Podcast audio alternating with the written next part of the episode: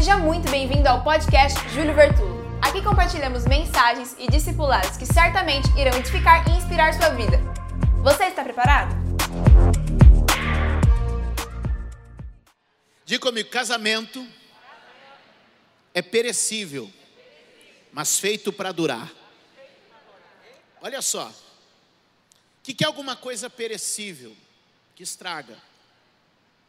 Para que alguma coisa perecível não estrague e dure, ela precisa ser acondicionada, cuidada da maneira certa. Casamento é feito para durar, mas é extremamente perecível. Significa que se não for cuidado, significa que se não for tratado, o casamento bom hoje não será bom amanhã. Mas eu creio que, se bem cuidado, ele dura e dura muito. Eu sou prova de que é possível estar casado 22 anos. Tenho 22 de casado.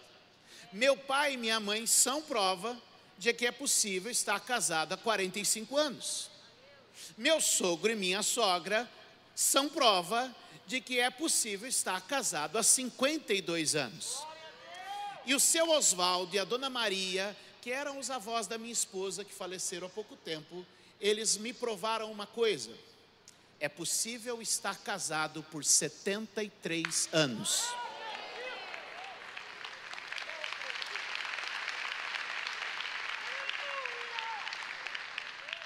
Então eu tive uma conversa com a Érica, eu falei, a gente sabe que até 73 é possível.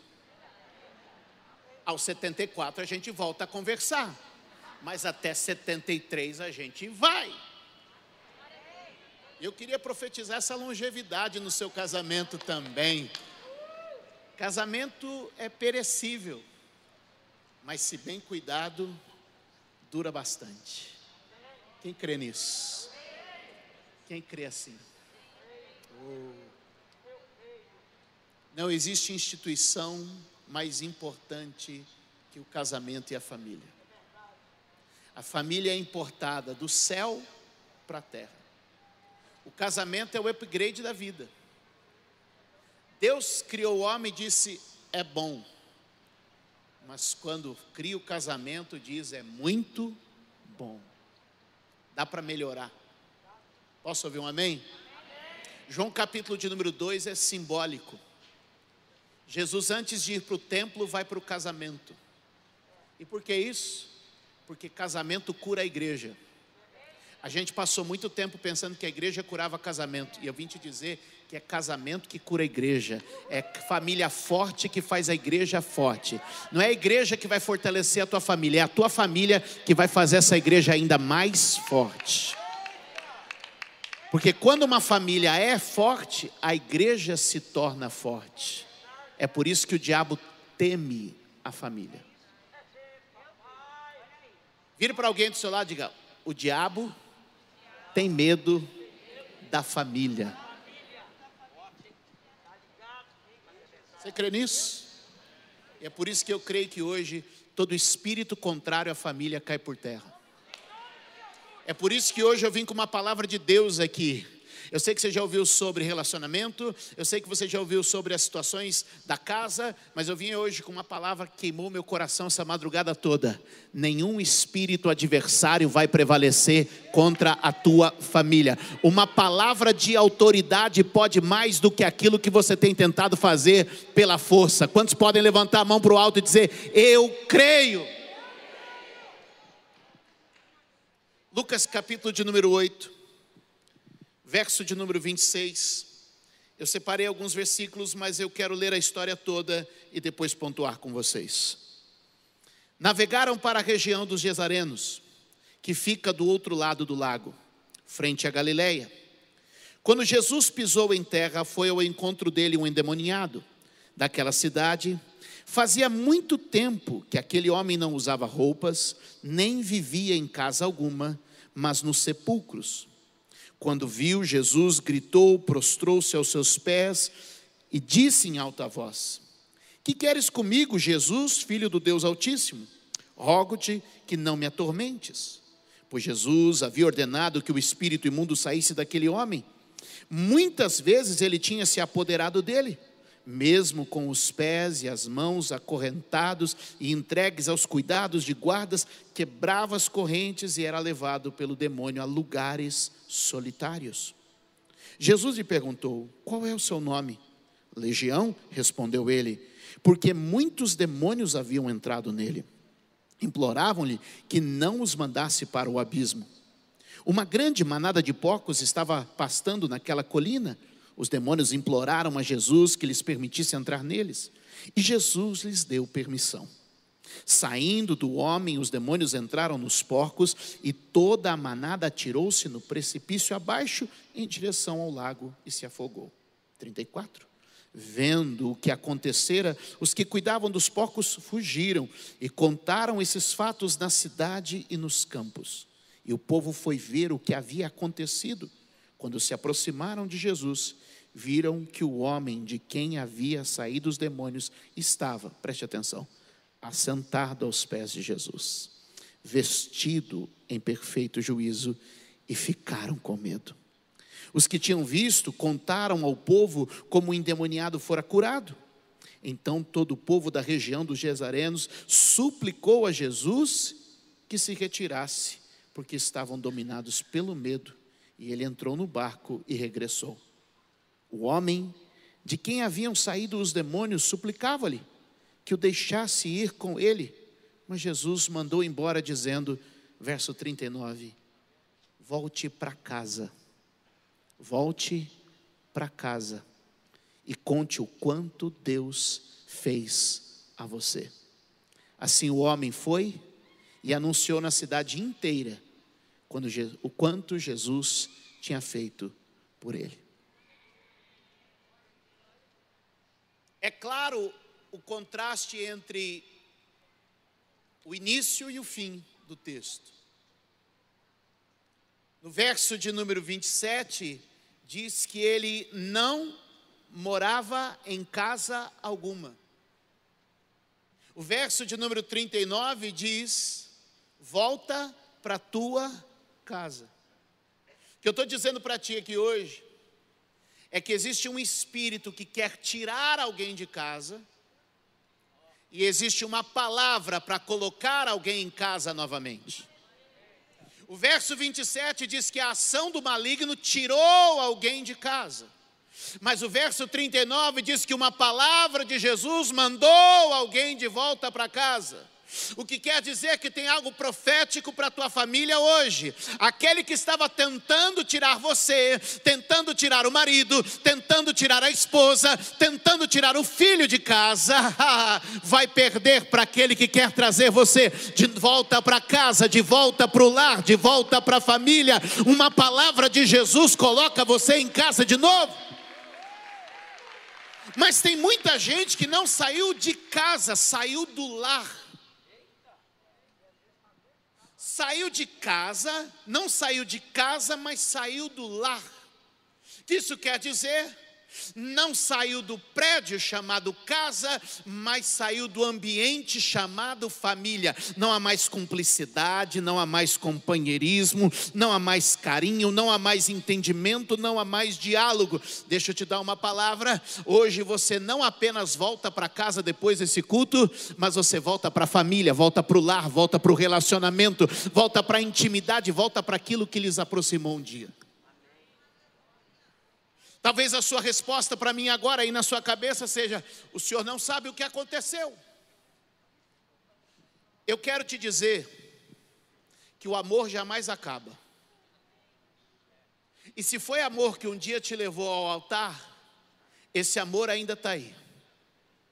Basta olhar entre os escombros da vida, você vai achar.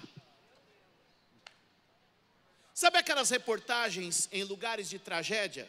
Você já deve ter visto alguma, do tsunami, um terremoto, a represa que estoura. Quando alguns dias depois, lembra dessa cena? A reportagem chega ao lugar da tragédia. E então você olha só escombros, você olha só lama, você olha só sujeira. Mas aí as pessoas começam a mexer nos escombros acha uma fotografia,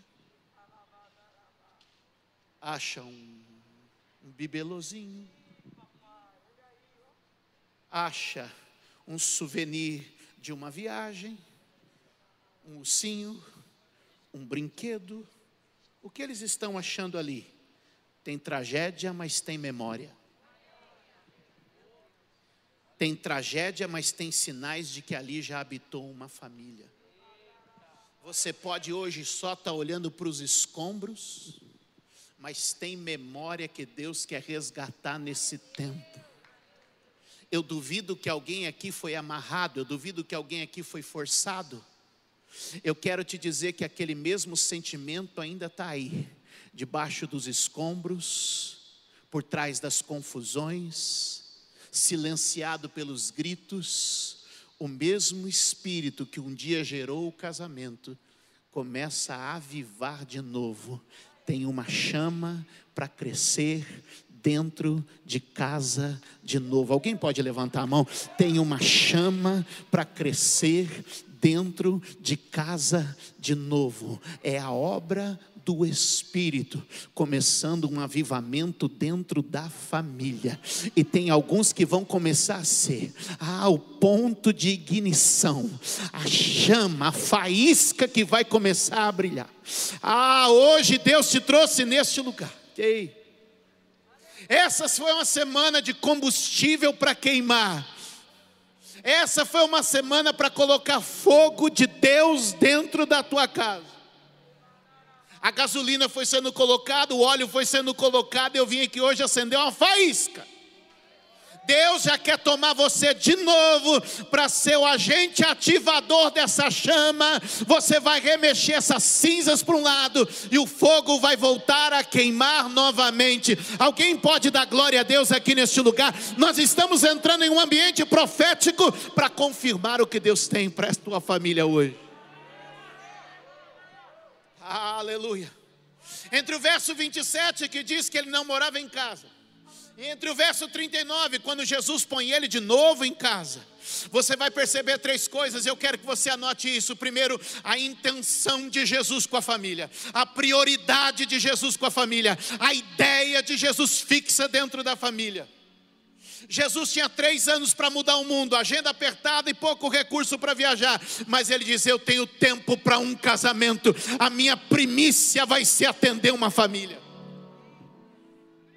Uh! Entre os dois versos você vai ver a intenção de Jesus com a família. Entre os dois versos você vai ver uma segunda coisa. Uma mudança de espírito. Você pode repetir comigo? Uma mudança de espírito. Existe espírito que é demônio, mas também existe espírito que é uma ideia. Tem gente que está dominada por um espírito e você diz é um demônio, mas tem gente que está dominada por um espírito, mas você vê que é uma ideia. E eu vim te dizer que cativeiros na mente, sofismas e fortalezas construídos através de toda propagação contra a família, hoje Deus está desfazendo. Nossas armas são espirituais, poderosas em Deus para desfazer principados, potestades, mas também fortalezas e mentalidades dominadoras. Se prepara, Deus vai mudar sua ideia com respeito à família. Tem gente traumatizada aqui com família e Deus está dizendo: hoje vou chamar você de volta. Hoje vou reconstruir tua visão. Hoje vou abrir os teus Ah, meu Deus. Hoje vou abrir os teus olhos. Uh.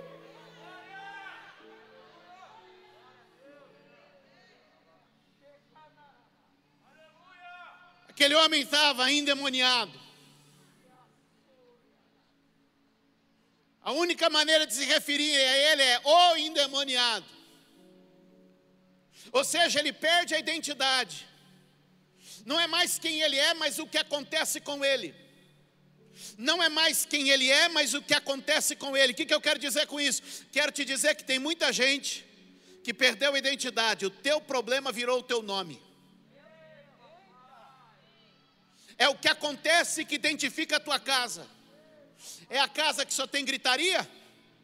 É o povo que só briga? Eu quero te dizer, não é o que tem acontecido que define você, mas é o que Deus registrou a seu respeito, é o que Deus falou a seu respeito que prevalece. Alguém, aleluia, receba isso. Eu estou sentindo a criação de um ambiente, de uma atmosfera, para que hoje cadeias venham ao chão. Eu já ouço isso agora. Começaram a dizer, é um endemoniado. Ele não tinha mais identidade. A tragédia dele virou a maneira como ele era conhecido. E eu quero te dizer hoje que o teu problema pode até ser ter um fato, mas nem todo fato é verdade. O fato pode ser a fotografia do agora. Mas a verdade é o que Deus disse. Estão dizendo é o endemoniado, Jesus está dizendo, vai ser meu missionário. Talvez você chegou aqui, estava doido para chegar no pastor Leandro e dizer, pastor, ora por mim que meu marido é um endemoniado. Não, não, não, teu marido não é um endemoniado, teu marido é um missionário, teu marido é o sacerdote da casa. Talvez você ia procurar a equipe pastoral para dizer: ora pelo meu filho, por favor, porque eu não sei mais o que fazer com ele. Eu quero te dizer: você está vendo o fato, mas não está vendo a verdade. A verdade é aquela herança do Senhor. Você não gerou filho para calamidade. Existe uma palavra superior e é ela que vai tirar ele da rua para casa, do sepulcro para casa. O Senhor está dizendo: tem um espírito que tirou da família, mas tem uma palavra que vai trazer de volta para dentro de casa. Eu creio no poder criativo e liberado da palavra. Vire para alguém e diga assim: use a palavra para comunicação sempre que necessário. Mas lembre-se, a palavra vem primeiro para criação e só depois para comunicação. Vou explicar, segura aí. Quando você abre a página da Bíblia, a primeira vez que a palavra é usada, ela não é usada para comunicar. A primeira vez que a palavra é usada, ela é usada para criar. O que, que eu estou te dizendo? Use comunicação. Mas lembra que na tua boca existe poder para criar algo novo, existe poder para gerar vida, existe poder para mandar embora o mal, existe poder para criar cura.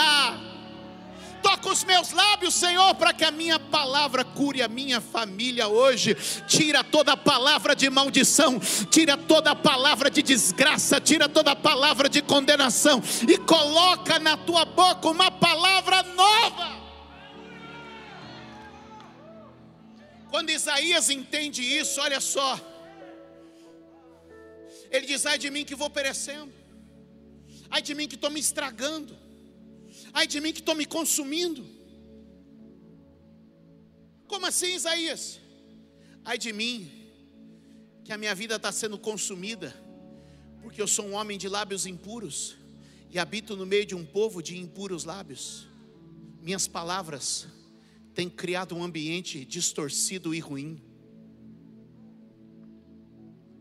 Repete comigo assim: tudo que eu ouço, forte, tudo que eu ouço, cresce dentro de mim.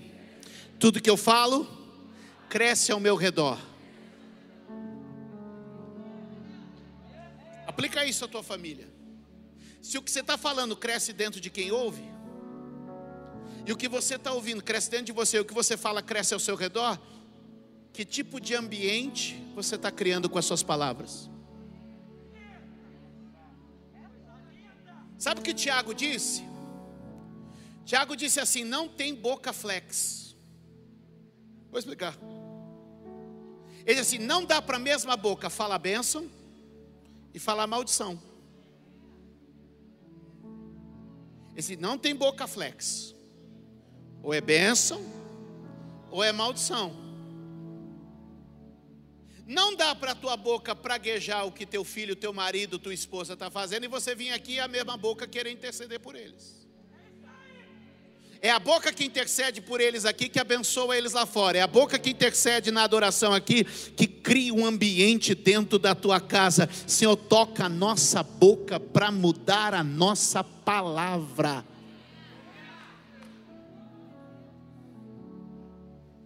Dá um glória aí, querido. O texto diz que aquele homem estava endemoniado há muito tempo. Cuidado para que você não deixe algumas coisas se instalar dentro da sua casa. Escuta isso aqui. Existem situações pontuais e existem situações que se estabelecem.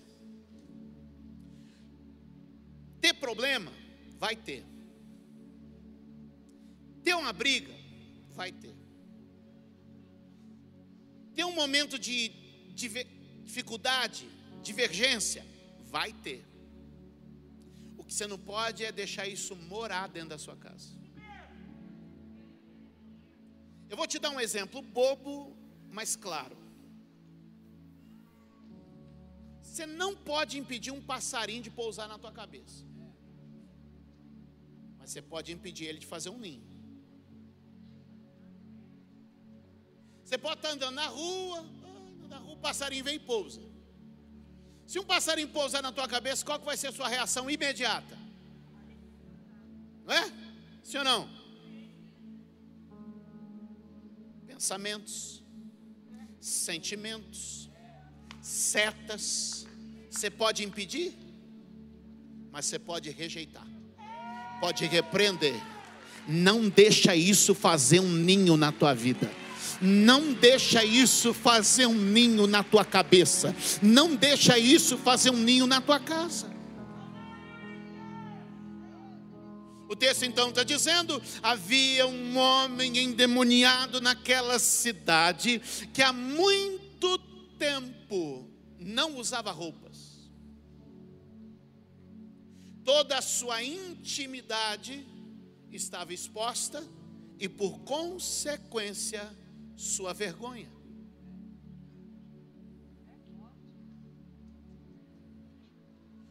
Proteja a intimidade da sua casa. Proteja a intimidade da sua família. Proteja a intimidade do seu casamento. Proteja a intimidade dos seus filhos. Eu posto muito, mas não posto tudo. Eu conto muito, mas não conto tudo.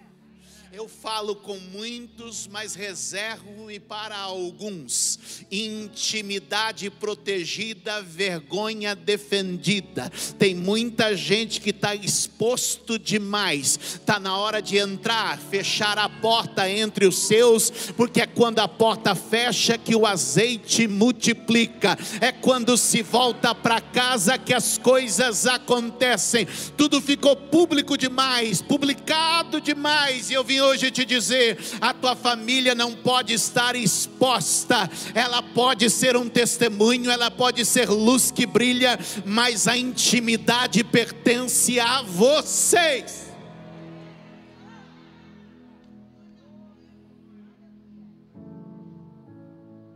Este homem estava exposto.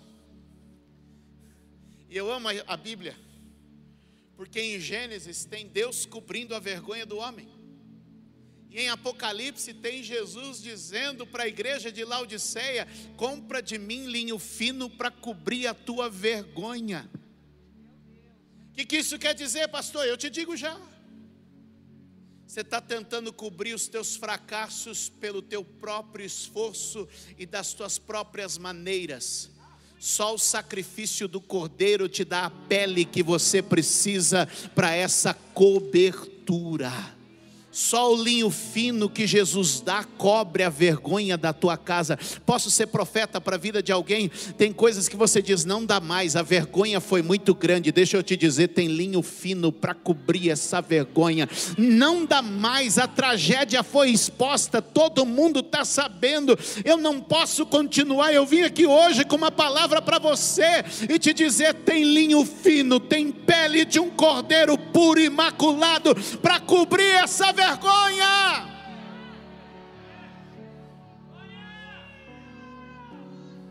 Diga para quem está só, diga, não é você que é avaliado, é o cordeiro que te acompanha. Você está pensando que você não vai conseguir porque você foi envergonhado. Eu quero te dizer, você está andando com aquele que passa na prova.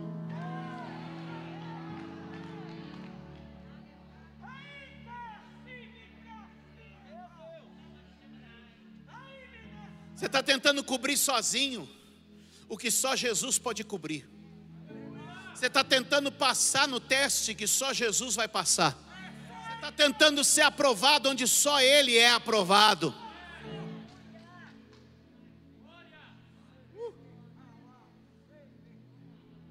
entende isso? Quer ver? Preciso de três voluntários aqui para mim, rapidinho. Três voluntários, bem rapidinho. Vou te mostrar isso aqui. Três, três, três, três. Rapidinho. Já tem um. Mais dois. Mais um. Mais um. Por favor. Quando um homem no Antigo Testamento pecava, ele precisava ir diante do sacerdote acompanhado de um cordeiro. Diga comigo, um cordeiro. Então, quando o homem no Antigo Testamento pecava, ele precisava ir acompanhado de um um cordeiro. E então, quando ele vinha junto ao sacerdote, pega o teu cordeiro. O homem pecou, ele precisa pegar o cordeiro, um cordeiro. Pega um cordeiro. E agora traz ele para o sacerdote. Quem é o sacerdote? Sou eu. Espera aí. E aí o que, que o sacerdote fazia? O homem pecou e ele precisava trazer um. Sabe o que o sacerdote fazia? Não olhava para o homem que pecou, mas olhava para o cordeiro que ele trazia. E ele fazia a avaliação do cordeiro. Ele não avaliava o pecador, ele avaliava o. O que eu estou te dizendo é que se você caminhar com o cordeiro que te cobre, o que vai acontecer é que você vai ficar atrás do cordeiro e o sacerdote vai olhar o cordeiro.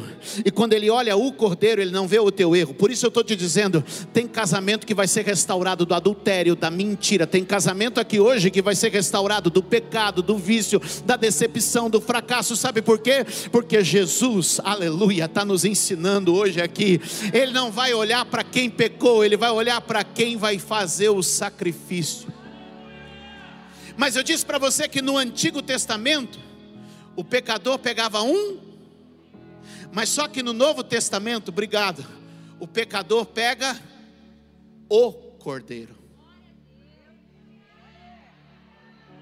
E aí, quando o pecador pega o cordeiro e traz para o sacerdote, meu irmão, ele não olha o pecador, ele só olha o cordeiro.